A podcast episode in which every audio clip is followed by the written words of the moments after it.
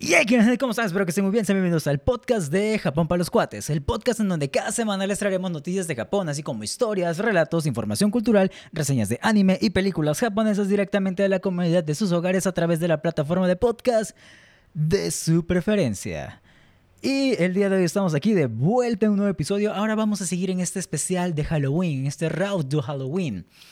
En los capítulos anteriores hemos escuchado la historia de los tres yokais más poderosos, más peligrosos de todo Japón. En el capítulo anterior de la semana pasada escuchamos tres historias macabrosas encontradas en la red de internet acerca de Japón. Y el día de hoy, siguiendo con esta... Es que no es siguiendo con esta con este road to Halloween, con este mood medio macabroso, pues venimos a hablar de unos cuantos yokais extra. Para aquellos que no sepan qué es un yokai, favor de ir a escuchar el episodio de los yokais. Ya tenemos dos episodios de yokais, bueno, tres, contando el de los más poderosos. Pero el primer episodio de yokai que tenemos, ah, explicamos qué son estas criaturas, qué son estos yokais, qué son estos espíritus, eh, los fantasmas, los monstruos, los oni, su origen. Y pues comparamos a My Chemical Romance con el origen de estos yokais. Eh, entonces, espero que Espero que si no lo han escuchado, vayan a escucharlo para que entiendan un poquito más de todo ese contexto, de quizá algunas palabras técnicas que vayan a salir en el episodio del día de hoy, porque pues ya saben, vamos a hablar de yokais. Y como soy muy fan de las sagas, digamos, no sé, por ejemplo, la saga de Harry Potter, eh, la saga de los libros de Eragon, la saga de las Marías de las novelas de Televisa, pues el día de hoy les traigo la saga de los yokais que llevan Onna en su nombre. Eh, vamos a hablar de algunos yokais muy populares como Yuki Onna y Kuchisake Onna. Estos yokais o estas algunas personas lo catalogan como leyendas urbanas de Japón, pero vamos a dejarlas para el final. Vamos a hablar de otros. Antes vamos a preparar el camino, este road to Kuchisake Onna, hablando de algunos otros yokais que llevan esta, esta palabra onna en su nombre. Antes de todo esto, recordemos que los yokais, pues son. Alguien haga el, el reto de un shot de la vida que ustedes prefieran por cada vez que digo yokai. no sé, quizá en este intro alguien ya terminó hasta las hasta las jarras, terminó hasta la madre tantas veces que digo yokai en este episodio. Súmenle otra. Eh, estos espíritus son entes eh, o son deidades espirituales, son, son como unos una especie de deidades, una especie de criaturas místicas divinas que tienen su origen, pues ya, es, su origen también lo platicamos un poquito en nuestros capítulos de mitología, sobre todo en ese episodio llamado El viaje de Izanagi. Entonces, si quieren saber un poco más sobre ello, pues vayan a escuchar esos episodios. Ahorita solamente es un, un, un, un como un overview y sí, de yokais hay infinidad. Hay, no se imaginan la cantidad de yokais que hay, desde los más específicos hasta los más generales. Y dentro de todas las categorías que encontramos, pues obviamente eh, dentro de este folclore japonés abundan los yokai con apariencia femenina. Son de los que más abundan realmente, al menos desde que conozco la existencia de los yokais y desde que he buscado acerca de yokais, son los que más abundan, los yokais con apariencia femenina. Entonces el día de hoy vamos a traerles yokais de este estilo para rendirle homenaje a todas estas criaturas, a todos estos yokais, a todos estos espíritus que de alguna u otra manera han influenciado en la cultura popular, incluso en la cultura popular que nosotros conocemos. Obviamente cultura popular de Japón, pero la que nosotros llegamos a conocer. Entonces vamos a rendirle un pequeño homenaje hablando de los siguientes cuatro yokais. Perdí la cuenta de cuántas veces he dicho yokai en este episodio. Y bueno, realmente ya no tengo más, ninguna otra introducción que darles, salvo que no se olviden de seguirnos en nuestras redes sociales, no se olviden de seguirnos en nuestro canal de YouTube por si quieren ponerle una cara a esta voz que están escuchando a través de la plataforma de podcast de su preferencia. O también, no sé, a lo mejor quieren eh, escuchar el o ver el video en lugar de escucharlo únicamente. A lo mejor son más de YouTube que de Spotify o de Apple Podcasts o, esas cosas. Entonces, también pueden pasar a visitarnos a nuestro canal de YouTube. Y aunque no nos escuchen, sí agradecería muchísimo que dejaran su suscripción, su clic a la campanita y su like en los videos más recientes, porque esto a fin de cuentas nos van a ayudar a crecer un poco más y a que toda esta información que les hemos estado trayendo lleguen a más personas. Entonces, pues, ¿les parece si comenzamos con esta trilogía? No, es, trilogía, es tetralogía de yokais femeninos. Pues vamos a comenzar. Debemos de tomar de agua porque me estoy muriendo. Ok. ok, entonces vamos a comenzar a hablar de Iso-Ona. Iso-Ona. Bueno, antes de todo eso, la introducción súper introductoria general de la generalización general. general eh, significa mujer en japonés. Viene del kanji de onna, de mujer. No sé si lo tracé bien. O sea, sí, lo tracé bien, pero no me acuerdo si lo tracé en el orden correcto. Jeje. Eh, pero sí, este onna proviene del kanji de mujer. Entonces, todos estos, todos los yokais que voy a presentar a continuación va a ser mujer tal. Y comenzamos con ISO ONA. Y con ISO no me refiero al ISO de la fotografía o al ISO del video. Chiste súper malo, lo siento, y desayuné payaso. Con ISO o ISO ONA se traduce como mujer de las costas. Ahorita vamos a ver por qué. Este, este yokai, este, ISO ONA, habita en las costas, como su nombre lo indica, o en lugares eh, en bahías, en lugares cercanos al mar, siempre y cuando haya rocas peligrosas en las cuales te puedas caer y te puedas morir. Eh, es nativa del área de Kyushu y su dieta, que es lo más importante que quiero mencionar ahorita, es la sangre. Vamos a conocer un poquito más sobre Iso-Ona. Eh, también son conocidas como unas mujeres vampiro o las vampiros de, de la región de Kyushu. Y nos vamos a dar cuenta ahorita el por qué. Se dedican a cazar a los pescadores o viajeros que se encuentren por el camino, por esas rutas. Eh, eh, eh, ya me, acabo de comenzar y ya me perdí. Ah, ya. a pesar de que no tiene... Bueno, es este yokai, Ore y... Perdón, Oreona, me estoy adelantando.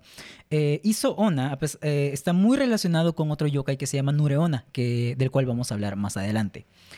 Eh, por su comportamiento más que nada.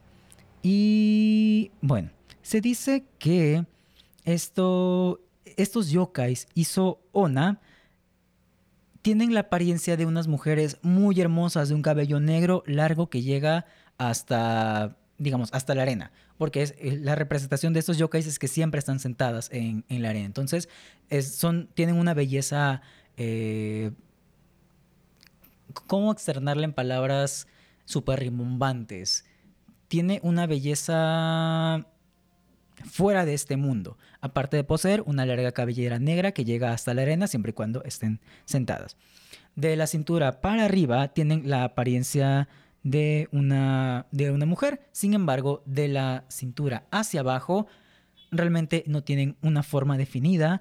Cuentan que es una especie de figura borrosa semitransparente y se dice que es muy, muy, muy, muy larga, llegando al punto en el que algunas personas dicen que son capaces de hacer este, el, ah, hacer crush, es así como que, eh, ¿cómo se dice en español?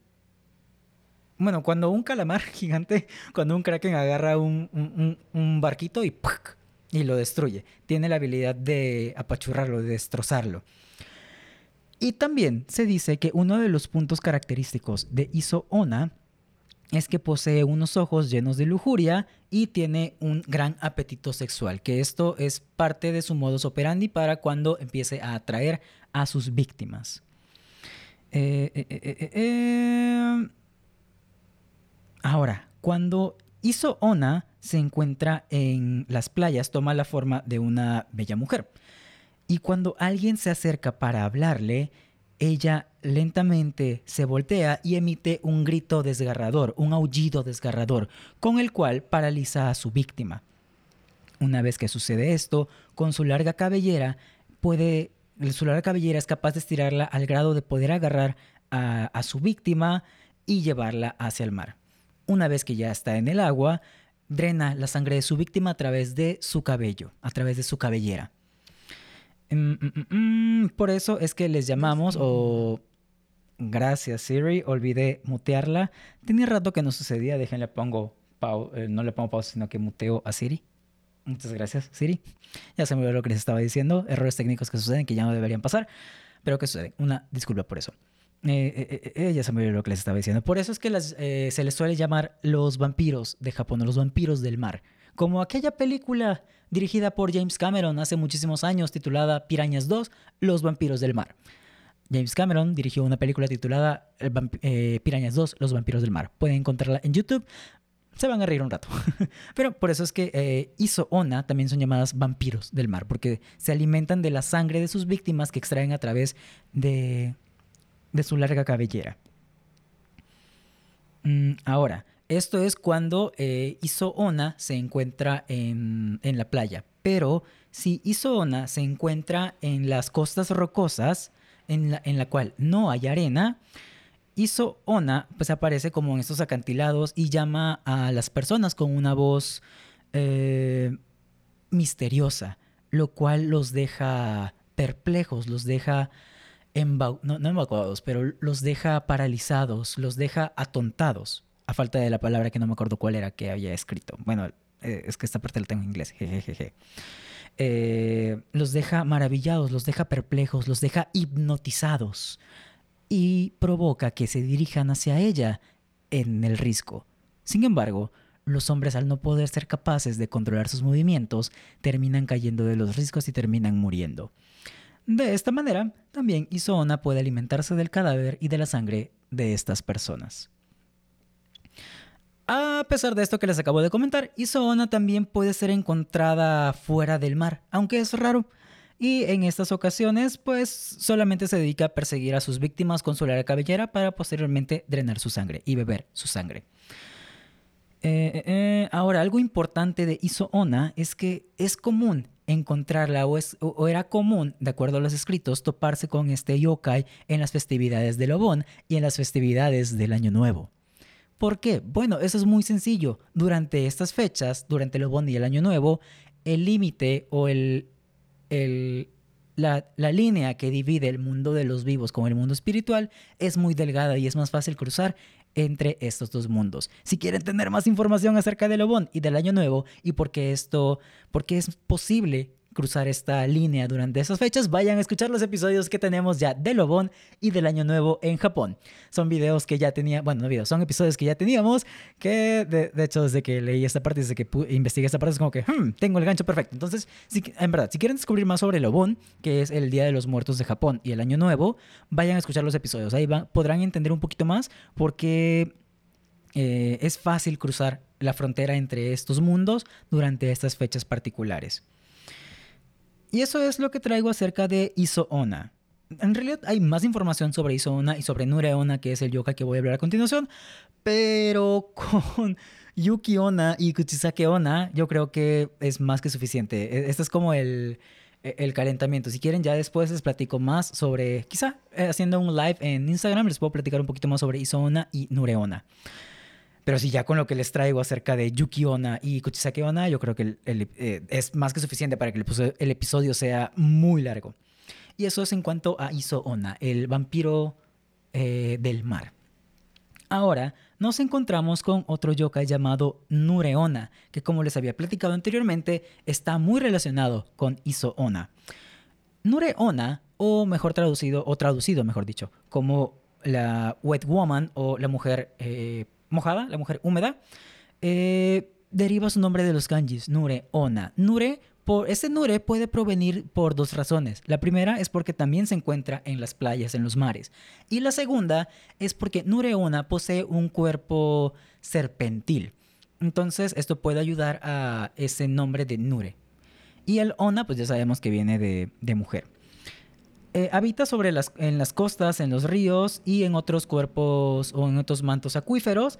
Eh, también es de la región de Kyushu y su dieta también consiste en sangre humana. Nureona también es conocida, o también es otro de los yokais conocidos como vampiros del mar o vampiros serpentinos. Nureona, como ya les platiqué, es un, es un ser vampírico que tiene un cuerpo serpentil y se dedica a cazar o a espantar a los pescadores o a las personas que se encuentren cerca de, de, las playas, de las bahías, de los ríos, de los mantos acuíferos para poder devorarlos. Se alimenta de humanos. Por si no había quedado clara esa parte, se alimenta de humanos. Eh, es común encontrarla en estas bahías, sobre todo en, las regiones de Kyushu, pero también hay historias, así como con Isoona, en las cuales era posible encontrarlas fuera de, estos mantos acuíferos. Ahora, eh, bueno, otras de, de, las regiones donde se puede encontrar es en la, prefectura de Niigata y en la prefectura de Fukushima. Existen dos variaciones de Nureona, una que no posee brazos y una que sí posee brazos humanos. Y, pero independientemente de eso, independientemente de si tiene brazos o no, actúan exactamente de la misma manera. Me imagino ha de variar dependiendo de, la región. Mm, sus caras, a diferencia o en contraste de Iso Ona, no reflejan una belleza sobrehumana, al contrario, son o, sus rostros son descritos de manera abominable, pues empiezan a tener estas, estos rasgos serpentiles, estos rasgos de serpiente, incluyendo una lengua bípeda. Eh, también poseen una cabellera larga y negra que es, eh, digamos, es todo lo largo de su cuerpo. Puede llegar a todo lo largo de su cuerpo e incluso también puede extenderse para poder atraer a sus víctimas. Y ahora, ¿cómo es que actúan? ¿Cómo es que atacan a los humanos? ¿Cómo es que se alimentan eh, estos yokais, estos, eh, estas Nureona? Bueno, para empezar, las Nureona poseen una fuerza extrema. Son muchísimo más fuertes que los seres humanos.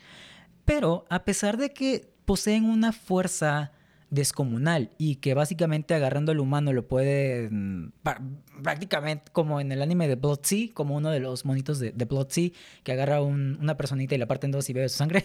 A pesar de que puede hacer eso y a pesar de que esto haya sonado demasiado, bueno, no demasiado, pero sí pudo haber sonado algo muy hardcore o muy gore para algunas personas, lo puede encontrar en el, anime de Blood Sea. A pesar de que eh, Nureona puede realizar estas actividades con su fuerza, prefiere valerse de su inteligencia y su astucia para atraer a sus víctimas y después poder comerlas. Por lo regular aparecen en estos, cerca de estos ríos o de estos mantos acuíferos y utilizando, mm, digamos, magia, utilizando sus poderes de, yokai, puede disfrazarse como una mujer que está cargando un bebé. Entonces, eh, con esta ilusión, puede crear, puede crear ilusiones, con esta ilusión puede llamar por ayuda a las personas que se encuentran por ahí cerca para que vayan en, su, en su, auxilio. Me diciendo que ya se encuentra muy cansada y que si le pueden sostener al bebé un momento. Las personas incautas que vayan y la ayuden empezarán a cargar al supuesto bebé hasta que el bebé se convierta en una roca y pese lo mismo que una roca, lo cual provoque que estas personas no se puedan mover. Momento en el cual Nureona aprovechará para atacar a sus víctimas para alimentarse de su sangre, drenarla a través de su lengua viperina. Y eso es un poquito de Nureona, es lo que les traigo un poquito de Nureona, es su, modo, su modus operandi, disfrazarse de, de una mujer con un bebé, pedirle ayuda, pedir la, la persona cargue el bebé, pero este, esta piedra o este parte de esta magia, de este hechizo, hace que la persona no se pueda mover. Entonces Nureona aprovecha y drena la sangre de su víctima. Estos dos yokais que les acabo de platicar son muy similares, ya vieron las similitudes que tienen. Digamos que las diferencias entre Iso Ona y Nure Ona es que Iso Ona no posee tanto ese cuerpo serpentil y tiene rasgos un poco más humanos y es descrita de manera más hermosa, mientras que Nureona es más descrita como con rasgos serpentiles, rasgos bípedos, bípedos, bíperos, eso. Y digamos que en este caso Nureona demuestra tener un poco más de habilidades mágicas por el hecho de poder eh, crear estas ilusiones para acechar a sus víctimas. Ahora, eh, también estos dos yokais colaboran con otro yokai llamado Ushioni, que es una especie de serpiente vaquita marina maligna asesina, pero el día de hoy no vamos a hablar de ello, no, no lleva el nombre, no, lleva ese onna en su nombre, entonces vamos a dejarlo para, para después, para otro momento. Y bueno, ha llegado el momento que los que vieron el título han estado esperando, yo me imagino. Vamos a hablar de otros dos yokais que ya también llevan este nombre Onna, bueno, este, este kanji de Onna en su nombre, y son de los, de los yokais o criaturas mitológicas o leyendas urbanas más populares que, o de las que más conocemos, al menos nosotros, de la cultura japonesa. Y ahorita vamos a descubrir por qué. Primero, comenzaremos con Yukiona Dentro de este recorrido de los yokai que llevan el nombre Ona, nos vamos a encontrar quizá con el que sea el segundo yokai o la segunda leyenda urbana más popular, al menos para nosotros, del Japón moderno. Un yokai que ha inspirado diversas historias, personajes y quizá alguno que otro Pokémon. Y pues sí, ya, les adelanté, estoy hablando de Yuki-Ona. Mm, Regué con la introducción que me adelanté bastante. Pero sí, por si no sabían, hay un Pokémon que está inspirado en la leyenda de Yuki-Ona. Mejor conocida como la Mujer de las Nieves, nos encontramos ante un espíritu que habita en las montañas nevadas, o básicamente cualquier lugar en el cual haya nieve, para hacerlo para hacer el cuento más corto. Eh, Yuki Onna tiene la apariencia de un yure clásico, y de hecho, anteriormente en la antigüedad se, confundía a Yuki-Onna con un Yure clásico. Si quieren saber cómo eran los Yureis clásicos, vayan a escuchar el primer episodio que tenemos sobre Yokais, que era Yure y Yokais. Ahí platicamos un poquito. Es el mismo que les recomendé hace rato. Link en el show note del episodio. Link en la descripción. Eh, eh, eh, poseía un incluso, además de poseer un cabello negro y largo y de vestir un kimono blanco con las, llamémosle solapas al revés, eh, posee una belleza extraordinaria y una piel blanca y con un solo roce de sus manos puede llegar a provocar escalofríos inexplicables, pues su piel es extremadamente fría. Ella se alimenta de la fuerza vital que obtiene de sus víctimas después de congelarlos hasta la muerte. Mientras ella los está congelando, a través de su boca absorbe la energía vital de, los seres humanos o de sus víctimas hasta matarlos. Para llegar a cometer este cometido, Yuki-Onna caza a todas aquellas personas que transiten por los pasos de las montañas nevadas, llegando incluso también a irrumpir en las casas y así congelar a sus habitantes para poder seguir absorbiendo su energía vital. Sin embargo, pese a esto que les acabo de contar, Yuki Onna también tiene su corazoncito, provocando que ella en ocasiones se enamore de aquellas personas quienes pudieran haber sido sus potenciales víctimas. Si este llegase a ser el caso, pues eh, Yuki lo deja en libertad. Y hay algunas historias en las cuales eh, Yuki o, varias, o algunas Yuki Onna han, han llegado a casarse con algunos seres humanos, hasta que de hecho su condición de yokai revela su identidad eh, eh, y acaba así con el feliz matrimonio de Yuki-Onna. Digamos que una de las habilidades de varios yokais es no envejecer. Entonces, si una pareja de, Yuki-Onna con un hombre, con, con, un mortal, se casan, pues el hombre va a empezar a envejecer, mientras que Yuki-Onna no. Y esto es lo que va a revelar la identidad del yokai. Ahora, eh, en algunos relatos, les voy a platicar acerca de algunos relatos de Yukion, algunos encuentros cercanos que han habido con, con, este yokai.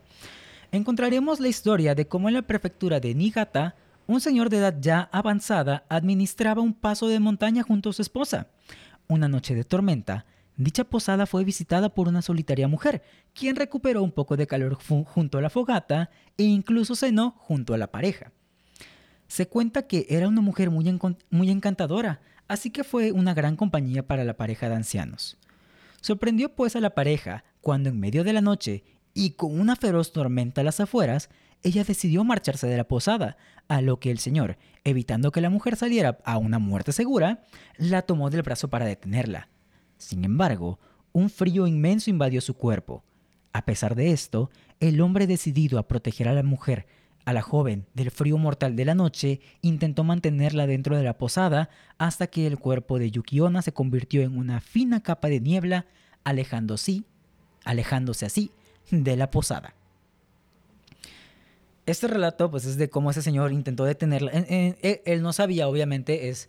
Digamos que como Yukiona sí parece un ser humano, eh, sí tiene toda la pinta de ser un ser humano más de un yokai, más que otros yokais que hemos platicado, que tienen rasgos más eh, como de animal o más demoníacos, pues no sabía de la naturaleza de esta mujer. Entonces, en un acto de buena voluntad, eh, queriendo evitar la, muerte de la mujer por la hipotermia, por el frío, pues la decidió mantener en su casa.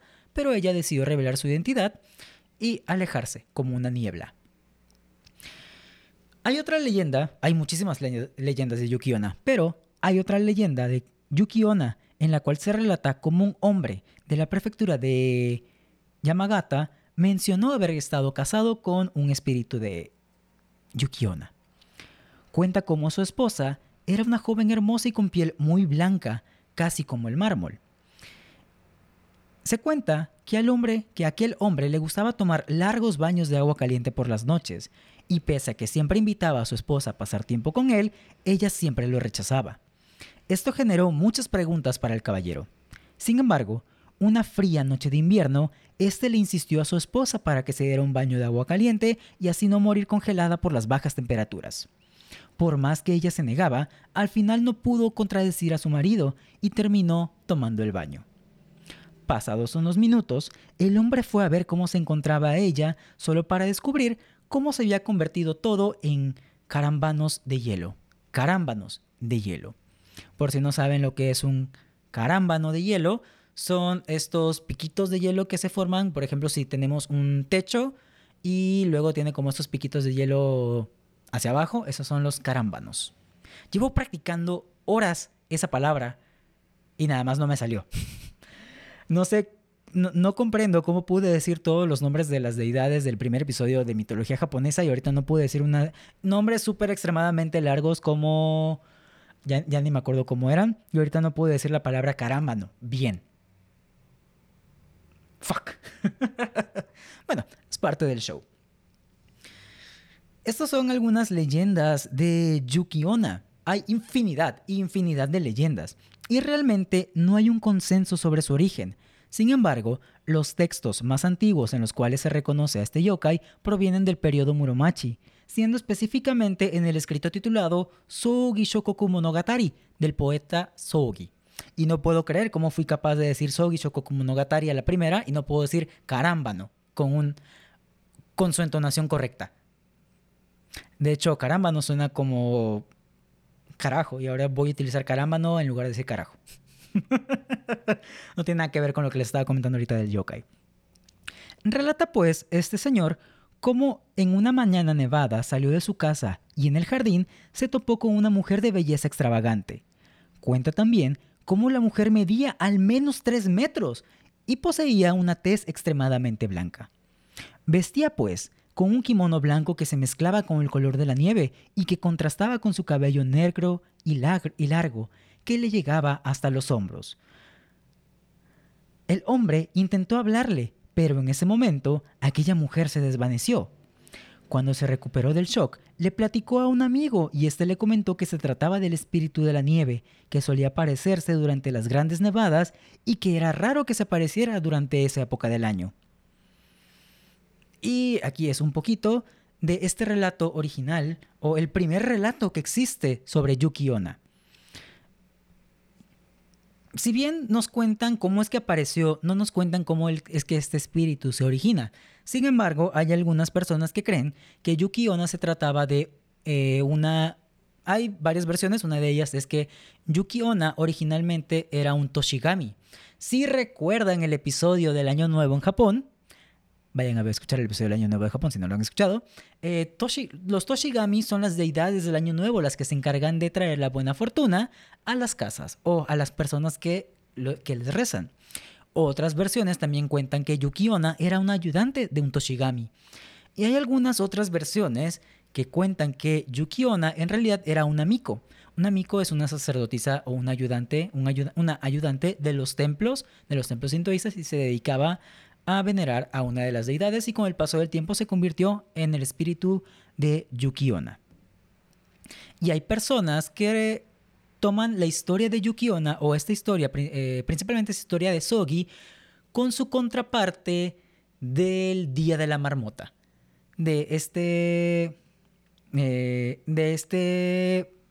Esta actividad, de esa festividad que se realiza en Estados Unidos y también se realiza en, en, en, Alemania, pero con erizos, en la cual, eh, con una marmota, yo creo que todos conocen eh, la festividad del Día de la Marmota, tiene un nombre ahí todo raro, que, bueno, sucede en una región muy particular de, del estado de Pensilvania, en, en Estados Unidos, si no, si no mal recuerdo. Eh, ahorita les digo justamente cuál es el, el nombre del lugar, porque ahí sí no me acuerdo. Y era un nombre medio raro y no sé por qué no lo... No lo anoté. Ah, es en la región de Puxton. Eh. Puxtoway. no sé ni cómo pronunciar esta cosa. Es de Punstanway. Punst... Hace rato también lo había practicado y ahorita no me acuerdo, pero es en una región de, de allá de, de, Estados Unidos. Si no mal recuerdo, es en el estado de Pensilvania. Creo. Mi geografía de Estados Unidos no está tan, tan bien y olvidé recordar, olvidé anotar, escribir esa parte, solamente la tengo en la memoria. Entonces, en esta celebración de la marmota, pues, disculpa, eh, se realiza durante el 2 de febrero para pronosticar si el invierno va a terminar o va a continuar. Para eso eh, a la marmota Phil, que es la marmota de, la festividad, se le abren las puertitas de su madriguera y si la marmota sale a buscar comida, es que ya llegó la primavera, ya va a llegar la primavera. Sin embargo, si la marmota regresa a su, a su madriguera, quiere decir que el invierno, el invierno probablemente se alargue un par de semanas. También depende mucho de la sombra y todo eso. Bueno, estamos aquí para hablar del Día de la Marmota. Eh, si quieren saber más del Día de la Marmota, pueden buscarlo en YouTube o ver la película del Día de la Marmota, que no tiene nada que ver, pero está entretenida. Y bueno, se dice, o algunas personas creen que esta leyenda de Yuki Onna era la versión del Día de la Marmota, pero una versión obviamente muchísimo más antigua. ¿Por qué? Bueno, en este periodo, o en, este último, en esta última historia, nos encontramos con una Yuki Onna que estaba en medio de la nada cuando estaba, cuando estaba aparentemente terminando el invierno. Entonces probablemente si, las personas veían esto y veían que el invierno se extendía, pues le, le podían otorgar como esta propiedad de predecir si iba o no a terminar el invierno al espíritu de Yukiona. Y bueno, les platiqué un poquito que se aparecía en algunas regiones en zonas nevadas y para ser un poco más específico, eh, la mayoría de sus apariciones y de sus relatos más antiguos provienen de la región de Tohoku y en todo, bueno, Tohoku y todo el norte de Japón, que se considera como de las áreas más frías del país, pero esto no la limita. Yuki-onna también se aparece a lo largo de todo el país. De hecho, hay dos regiones en las cuales casi no se aparecen. Okinawa, que es la parte sur de, de Japón, la isla de Okinawa, y extrañamente Yuki Onna casi no se aparece, por no decir que no se aparece en el área de Hokkaido, o al menos de las investigaciones que yo hice, no eh, encontré que casi no se, no se aparecía en, en, Hokkaido, lo cual se me hace un poquito raro, en la ciudad de Hokkaido, lo cual se me hace un poquito raro. Pero bueno, esto es lo que les traigo acerca de Yuki Onna, este yokai que pues lo podemos encontrar en algunos relatos modernos de Japón y de hecho, lo más cultura popular, lo más cultura pop que podemos encontrar es en este Pokémon, eh, que tiene su inspiración en el espíritu de la mujer de las nieves. Si quieren saber más de esto, ya pues pueden buscar algunos videos de, de los Pokémons. Eh, eh, y bueno, ya hablamos de Iso Ona, ya hablamos un poco de Nure Ona, ya hablamos de Yuki Ona, que les repito, a mi parecer es como el segundo yokai, yokai femenino más popular de todo Japón, al menos en este ámbito o en este aspecto de lo que nosotros llamamos leyendas urbanas. Y ha llegado el turno, quizá, de hablar de lo que considero es uno de los yokais o una de las leyendas urbanas más famosa de todo Japón, incluyendo al Japón moderno. Y sí, estamos, ya, ya lo adelanté, no sé por qué le estoy haciendo tanto misterio, estamos voy a hablarles un poco de Kuchisake Ona. Pero más allá de simplemente contarles la historia de si Kuchisake Ona se aparece y te corta la, la cara y así, vamos a ahondar un poquito más en su historia. Ya saben que en este podcast nos gusta ahondar en las historias de todo lo que hablamos. Si hablamos de un yokai, llegamos hasta el fondo de ese yokai. Le, descubrimos, descubrimos toda la historia de ese yokai, cómo se originó, qué es lo que pudo representar y todo eso. Al menos con los yokais de los cuales hemos hablado, hemos hecho eso. Y en este caso, no va a ser la excepción. Sí, sí, sí, sí, sí. Todos nosotros sabemos la historia de Kuchisake Onna. En realidad, toda aquella persona que esté familiarizada con la cultura japonesa y sobre todo con esos temas creepy, con los temas spooky de terror, probablemente en algún momento buscó en YouTube historias de terror japonesas y se encontró con Kuchisake Onna. Pero hay mucho de lo que hablar acerca de ella. Y de hecho, algo que me tiene muy emocionado es que vamos a ligar la historia de Kuchisake Onna con nada más y nada menos la novela de Ruby. Exactamente, esa novela de Ruby de, la historia original de Yolanda Vargas Dulce, que se eh, transmitió en Televisa. Esa novela que empezaba con... Ya se me olvidó cómo empezaba el intro. Ah, quería hacer este chiste, o sea, quería empezar a cantar la canción, pero se me olvidó cómo era el, el opening de Ruby. Allá me acordé, es una descarada por ser la más hermosa. No tiene casi nada, pero le gusta la vida cara. Y a mí me gusta ella. Y sé cuánto me ama. Sé que sueña conmigo, pero amanece. No voy a terminar de cantar toda la canción. sino aquí me pico cantando todos los cuatro minutos de canción. Pero con ese pequeño extracto, prácticamente les resumí las historias de origen de Kuchisake Onna. O sea, quizá no es tan así, quizá no es que la novela esté inspirada en Kuchisake Onna, porque obviamente no lo está, pero vamos a encontrar algunas similitudes, o al menos cuando les esté relatando esa parte, les voy a contar lo que ¿Cómo me llegó ese, ese pensamiento? Porque real, estaba investigando la, la historia y dije, eh, estaba, estaba, leyendo las leyendas, esto me suena parecido, oh, por Dios, esto es como Rubí. Y entonces ya cuando llegue a ese punto, pues les voy a contar las similitudes y lo, las, eh, los parecidos que yo, que yo encontré con la novela de Rubí. También ya saben que aquí nos gusta hacer comparaciones entre cosas de Japón y cosas que no tienen absolutamente nada que ver con la historia original. Entonces, pues vamos a comenzar. Nada más déjeme tomar tantita agüita. Ahora, Kuchisake Onna es un yokai que, como todos sabemos, tiene la apariencia de una bella mujer, con el detalle de tener una cicatriz que cruza de oreja a oreja a través de su boca. De ahí su nombre, pues proviene de los, pues proviene de los kanjis de Kuchi, que significa boca, Sake, que es un kanji más un okurigana, que el okurigana es un hiragana para acompañar una palabra, eh, que significa rasgadura. Y ona, de mujer. Entonces es la mujer de la boca rasgada o la mujer de la boca cortada.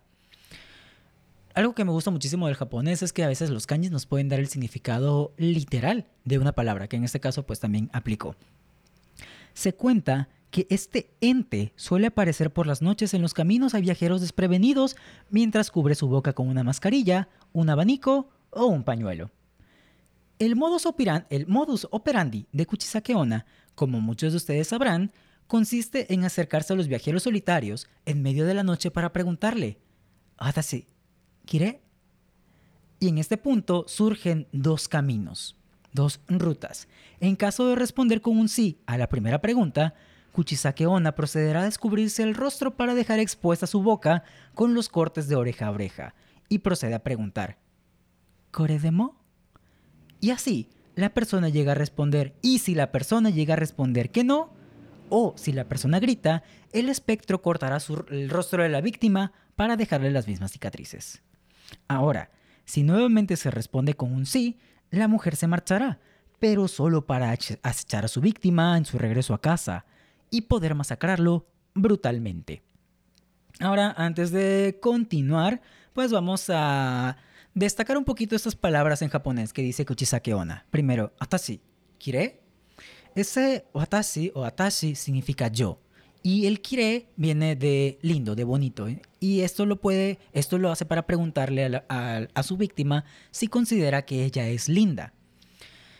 Y esto también puede ser una similitud con que quiere, pues puede llegar a tener una pronunciación similar al verbo cortar para preguntar si la quieren cortar o cosas así, o si quiere que ella lo corte. Eh, que, si le pregunta a la víctima si quiere que lo corte y cosas así. Este último punto es, bueno, yo lo siento un poquito debatible porque al menos Kire y Kiryu, pues sí difieren un poquito, pero pues también se tiene como esa noción. Esa es la primera parte de Watashi. Kire, soy linda, soy bonita. Y si, se le dice que sí, pues se destapa el rostro y luego pregunta, ¿Core demo? Y esto lo podemos interpretar como incluso de esta manera o incluso así. Porque en ese punto pues ya vemos las rasgaduras que tiene de oreja a oreja. Ya vemos que pues no es un rostro sin cicatrices y que no es un rostro perfecto, que es un rostro pues ya digámosle cortado, cercenado, bueno, no cercenado porque todavía tiene la boca, pero ya es un rostro desfigurado. Ahora si la persona dice que, que sí, pues eh, bueno, sea cual sea la ruta, al final lo van a matar. van a matar a la víctima. Hay unas formas de escapar de Kuchisake Onna que ahorita vamos a hablar de ellas. Pero, si se dieron cuenta y se habrán notado, no dije qué sucede si en la primera pregunta, en Watashi, ¿Kire?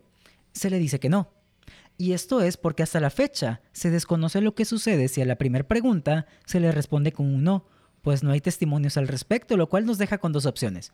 O la persona desaparece o la víctima puede escapar.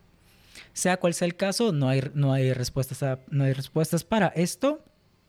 Eh, y pues yo tampoco les aconsejo que lo intenten si en algún momento se llegan a topar con Kuchisake Ona. Nada más por seguridad, simplemente no, no lo hagan. Ahorita vamos a hablar de algunas técnicas para evadirla, porque sí se puede escapar de ella.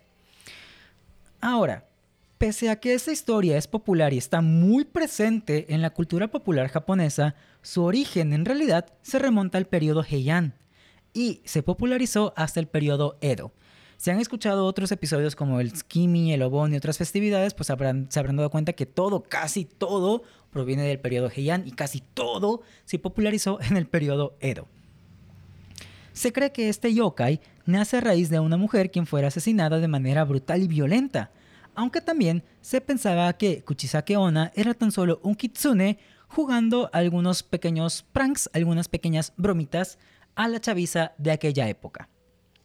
Lo cierto es que hay varias historias de origen de Kuchisake y, o, al menos es lo que se podrían llegar a conocer como sus primeros registros o sus primeras apariciones.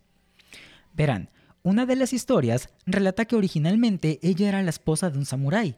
Siendo una mujer muy bella, era consciente que podía captar la atención de muchos hombres y engañaba a su marido constantemente. Su esposo siempre estuvo consciente de esto, hasta que un día, en un ataque de celos, tras ver a su esposa con otro hombre, cortó el rostro de la mujer de lado a lado mientras gritaba fúricamente, ¿Todavía piensas que eres hermosa? dejando a la mujer desangrándose hasta morir. Sin embargo, esta no es la única versión. Hay otra historia que nos relata que, tras el ataque por parte del samurái, Kuchisake Onna corrió a un bosque desangrándose y nunca más se supo de ella. Y una tercera versión nos cuenta que no era la esposa de un samurái, sino de un jardinero. Sin embargo, eh, la constante que se mantiene es la actitud de la mujer, pues debido a su increíble hermosura, era muy vanidosa, era muy caprichosa y se dedicaba a cortejar con otros hombres, con los cuales engañaba a su marido. Un día, el jardinero la descubrió y en un ataque de celos le desfiguró el rostro con las tijeras de jardinería. La verdad es que sea cual sea la versión de origen o la versión que ustedes decidan tomar como original, al final el marido terminaba suicidándose debido por la culpa de haberla asesinado. Y ella, Kuchisake Ona, convertida en un hongrio, regresaba del más allá para cobrar venganza sobre todos aquellos incautos que se la topasen. Ahora, si quieren saber lo que es un hongrio, también les recomiendo que vayan a escuchar el episodio, el primer episodio que tenemos sobre yokais. Ahí explicamos absolutamente todo. Y es el momento de platicarles mi similitud. o las similitudes que encontré con la novela de Rubí. En realidad, se, se, dan cuenta, es una completa tontería, es una completa mamada. Pero mm, cuando estaba leyendo la historia, me, vinieron los flashbacks de la novela. Para empezar, y lo, lo, más obvio yo creo que es el cómo la describen como una mujer hermosa. Eh, una mujer hermosa, una mujer vanidosa, una mujer descarada por ser la más hermosa. como diría la canción. Ese es el primer paralelismo. De ahí, pues realmente no hay mucha similitud con la historia de, Rubí. Eh, no hay eh, un Alejandro, no hay un. una Maribel, no hay un. Ay, ¿cómo, cómo se llaman los otros? No hay una Sonia, no hay un El Conde. Eh, no hay muchísimos otros personajes de, de la novela. Sí, solamente es Rubí. Y la verdad se me olvidó el nombre del otro personaje que no es Alejandro, sino es el, el, amigo de Alejandro que se convierte en el esposo de Rubí cuando Rubí engaña a Alejandro con su amigo, que ahorita no me acuerdo cómo se llama. Eh, pero bueno, el chiste es de que la parte en la que Kuchisake Ona engañaba a su marido y luego su marido en un ataque de celos la mataba, me acordé justamente la parte en la cual Rubí está con su esposa, que sigo sin recordarme de su nombre, después de haber, eh, después de que esta persona haya dejado plantada a Maribel en el altar, todo por seguir los juegos de, de, Rubí, que ya se fueron a, ya se casaron, hicieron su luna de miel, se fueron a creo que a Acapulco, a Cancún, algo así. Y pues ya en todo esto, luego Alejandro también se va por allá, se va para allá en un congreso médico, cosas así. Rubí se encuentra con Alejandro, empiezan a tener sus que veres otra vez. Eh, en una de esas, Rubí sale embarazada, le cuenta a, a, su confidente, que ahorita tampoco me acuerdo cómo se llama, que era el modisto. ¡Ah! ¡Ah! No me acuerdo. Pero bueno, a su confidente le cuenta que ella está embarazada de Alejandro y que llega pues su marido, bueno, creo que el actor era Sebastián Rulli.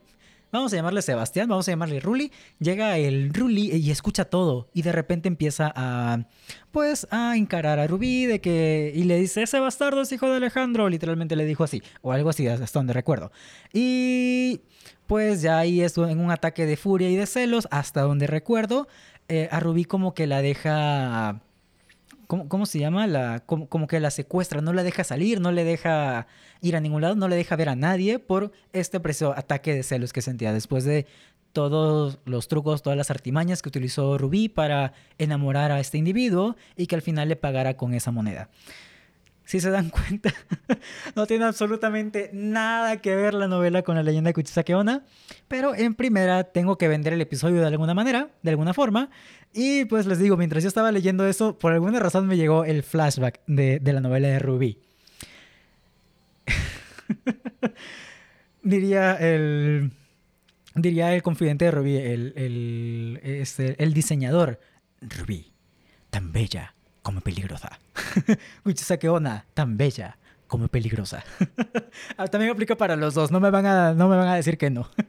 ya si sabemos que Kuchisake Ona es descrita como una mujer muy hermosa, pues podemos aplicar el mismo dicho para los dos. Y bueno, yo creo que este en lugar de un podcast de Kuchisake, se convierte en un podcast de Ruby. Luego les platico más de la novela, luego, luego hacemos un live platicando la novela. y pues bueno, estas son como las historias de origen o las los primeros relatos que hay acerca de Kuchisake Onna. Ahora, algo que es realmente curioso y que diferencia a este yokai de otros, como por ejemplo La Llorona, que si se dan cuenta, pues tiene por ahí unos tintes muy parecidos, ah, muy parecidos, muy entre comillas otra vez, pero podemos llegar a verlas como similitudes que vienen de tiempos antiguos y todavía se maneja y el tipo de espíritu que es y todo eso. Eh, la verdad es que Kuchisake Onna o la historia de Kuchisake Onna se supo adaptar al paso del tiempo, pues en los relatos más modernos su boca está cubierta por un cubrebocas de plástico o de tela, o incluso hay personas que relatan cómo este espíritu aparenta ser la conductora de un automóvil deportivo, de un auto deportivo color rojo muy bien presentada. Así, súper específico, un automóvil deportivo color rojo. No un Tsuru color eh, no sé, blanco, no un, un Centra color rojo, un auto deportivo color rojo y bien presentada, súper específico.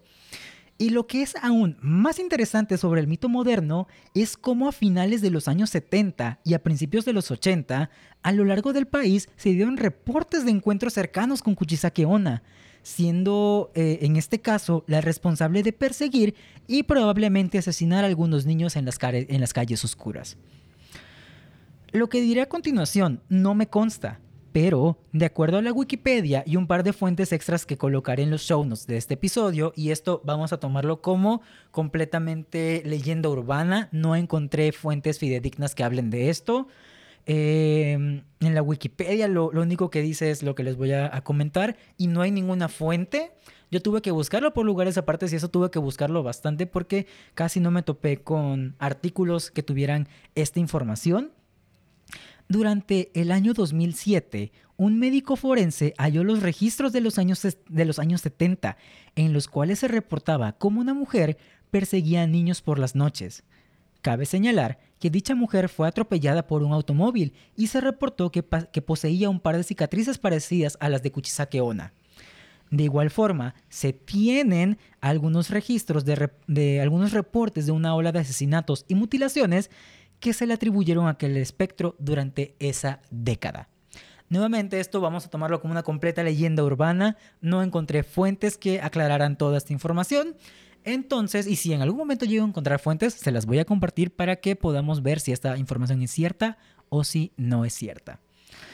Eh, pero me parece interesante cómo jalan todavía este mito o esta historia, cómo se crean estas historias de estos registros, de estos hasta el momento, como no he encontrado alguna fuente fidedigna, eh, no he buscado todavía en japonés, solamente he buscado en eh, fuentes en inglés, entonces a lo mejor si busco en japonés llegue a encontrar algo que desmienta o aclare esta información, pues se les haré saber. Pero hasta ahorita no hay nada, no hay nada seguro. Pero me parece como, me parece curioso cómo es que esto todavía sigue, o esta historia sigue vigente hasta el día de hoy. Y bueno, pese a esto, pese a todo lo que les acabo de comentar, eh, hay formas de escapar de este yokai. Hay dos formas. La primera opción es otorgarle algunos caramelos, pues según esto, la dieta de Kuchisake Onna es, eh, está basada en alimentos dulces. Si ustedes tienen dulces y le dan un dulce a Kuchisake Onna, ya le hicieron, ya, ya se salvaron. Y la otra forma de escapar de las garras de este yokai es con nada más y nada menos que decirle que tenemos algunos asuntos pendientes, algunos compromisos a los cuales no podemos llegar tarde y por lo tanto nos tenemos que ir. Se cuenta que según eh, las costumbres japonesas, y nosotros le decimos esto a Kuchisake Onna, pues nos va a dejar en paz, va a respetar nuestro tiempo y nos va a dejar ir. Entonces tenemos esas dos formas. Siempre que estén por las oscuras calles de Japón, sobre todo con neblina, que es cuando más se reportan las apariciones de Kuchisake Onna, lleven unos dulcecitos en su bolsa para poder otorgárselos y que Kuchisake Onna los deje libres. Y en dado caso de que no tengan unos dulces por ahí a la mano para poder otorgárselos, para poder regalárselos, pues simplemente díganle que tienen un compromiso, que no pueden llegar tarde y que ellos ya van tarde y que tienen que apurarse. Y así Kuchisake Onna los va a dejar escapar. Y me parece un poco curioso cómo esa parte de, las costumbres o de los modales japoneses también están muy presentes en, el comportamiento de este yokai, de Kuchisake Onna. Y bueno, realmente esto ya es todo lo que les traigo de Kuchisake Onna. Hay más información de, estos yokais, pero esto consideré, consideré que era lo más importante. Y como ya saben, en, estos episodios, no me, eh, más que hacerlo lo que casi todo el mundo hace de, oh, sí, Kuchisake, oh, no te parece y te dice soy bonita y si le dices que sí, te corta la garganta y cosas así. Más que eso, me gusta traerles toda la información que me es posible encontrar para que podamos, como les he platicado en los, en los capítulos de mitología, para que a través de la cultura o del idioma podamos comprender al otro, para que con la cultura comprendamos el idioma y con el idioma comprendamos la cultura. Y en este caso, como algunos behaviors, algunos comportamientos, eso, o algunos modales se, implementan todavía en estos yokais, o como los yokais eran eh, alguna forma de prevenir ciertas catástrofes, o eran algunas formas de interpretar ciertos hechos de la naturaleza, o en este caso, como la historia de Kuchisake Onna era una advertencia para evitar los maltratos hacia las esposas, hacia, ajá, para, que, para evitar los maltratos de los, de, por parte de los esposos a, a sus esposas durante esas épocas antiguas. Si algo podemos sacar de, este episodio, aparte de las historias y toda la información que nos llevamos, si es que se llevan algo, es justamente esto último que les acabo de comentar, cómo estas historias eh, pues tienen parte en la cultura japonesa, cómo todo esto repercute y cómo se logran mezclar todos los aspectos de la vida de Japón, tanto de las historias antiguas, de las historias modernas, cómo se crean nuevas historias a partir de todo esto. Y no sé, me parece fascinante cómo es que historias tan antiguas siguen vigentes hasta el día de hoy e incluso las llegan a modernizar. Pero bueno, no hago este episodio más largo de lo que probablemente ya salió, entonces Espero, en verdad, espero que este episodio les haya gustado. Si les gustó, no olviden compartir este episodio de Kuchisake Onna y otros yokais femeninos con el resto de sus amiguitos o personas interesadas en la cultura japonesa. No olviden seguirnos en nuestras redes sociales, nos pueden encontrar en todos lados y con todos lados me refiero como Facebook y eh, Instagram y YouTube como Japón para los cuates. Los links van a estar apareciendo en la descripción, en los show notes del episodio y si gustan seguir a su servilleta, tenía rato que no pasaba una ambulancia o una patrulla. si quieren ser a su servilleta, pueden encontrarme en Instagram y Twitter como arroba Sir Oscar. Nuevamente también todos los links van a estar apareciendo en la descripción. Las fuentes que tomé para la creación y elaboración de este episodio también, por supuesto, van a estar apareciendo en los show notes, en la descripción de los episodios, para que puedan consultarlos si es que gustan. Y pues nada, creo que eso va a ser todo para mí en esta ocasión. Yo soy Sir Oscar, nos escuchamos en la que sigue. Espero que hayan disfrutado este nuevo episodio de Road to Halloween y que estén esperando el episodio especial de Halloween. que se va a estrenar en Halloween. Y creo que al final el reto de, los shots, pues no pegó tanto. Creo que ya no dije yokai tantas veces. Ay, si alguien cuenta cuántas veces dije yokai, me avisa. Entonces, pues eso va a ser todo para mí en esta, en esta ocasión. Yo soy Sir Oscar, nos escuchamos en la que sigue. Bye.